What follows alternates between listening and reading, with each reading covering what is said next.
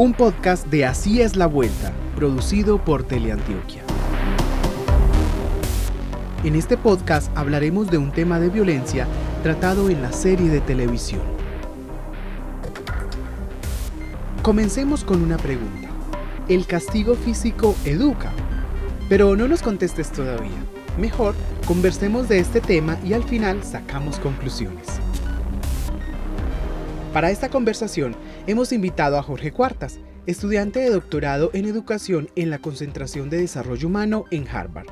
Su investigación se enfoca en el análisis del desarrollo humano en contextos de adversidad y en los efectos del castigo físico en el desarrollo cognitivo, socioemocional y cerebral de los niños, utilizando métodos de econometría, neurociencia y psicología del desarrollo. El castigo físico es comúnmente usado por los padres de familia o cuidadores en el proceso de crianza de los niños y las niñas. Esto debido en gran medida a dos factores. Por un lado es una práctica que parece venir desde tiempos remotos y aprendida de generación en generación. Y por el otro, el resultado inmediato y fácil de obediencia que parece ofrecer el castigo físico. Pero lo que también es común son los estudios científicos que han demostrado en diversas ocasiones que, aunque el castigo físico se diferencia del maltrato, ambos tienen resultados negativos para los y las infantes. Además, han señalado detonantes claves como el estrés que agudizan el uso del castigo físico. Pero para eso está Jorge con nosotros, para ayudarnos a entender este tema. Y nos gustaría empezar, Jorge, explicando qué se entiende por castigo físico. Perfecto. En general ha habido mucho debate, mucha discusión en torno a qué es castigo físico y cómo se diferencia el castigo físico de, por ejemplo, el maltrato.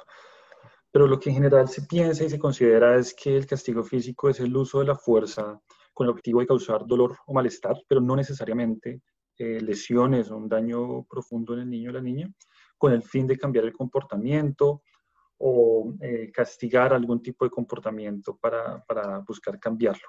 Bueno, Jorge, ya que hemos definido el castigo físico, es importante preguntarnos por qué en nuestra sociedad se concibe el castigo físico como una herramienta para la crianza.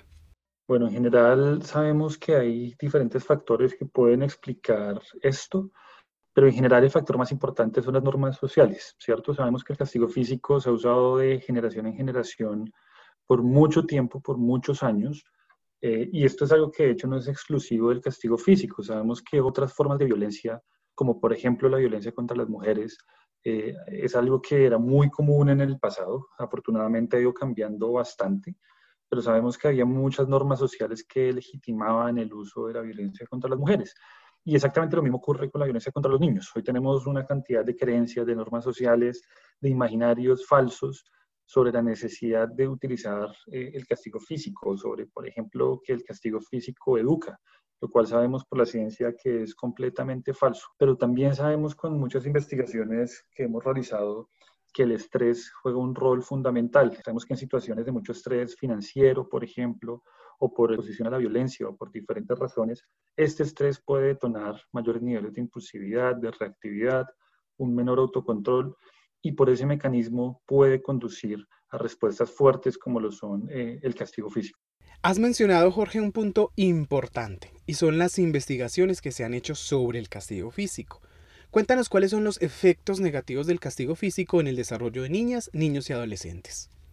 A nivel internacional tenemos eh, como gran referente un metaanálisis. ¿Qué, ¿Qué es un metaanálisis? Es básicamente una revisión sistemática de toda la literatura, de todos los estudios que se han publicado durante 50 años, ¿cierto? Entonces resume una cantidad de conocimiento que se ha producido por 50 años.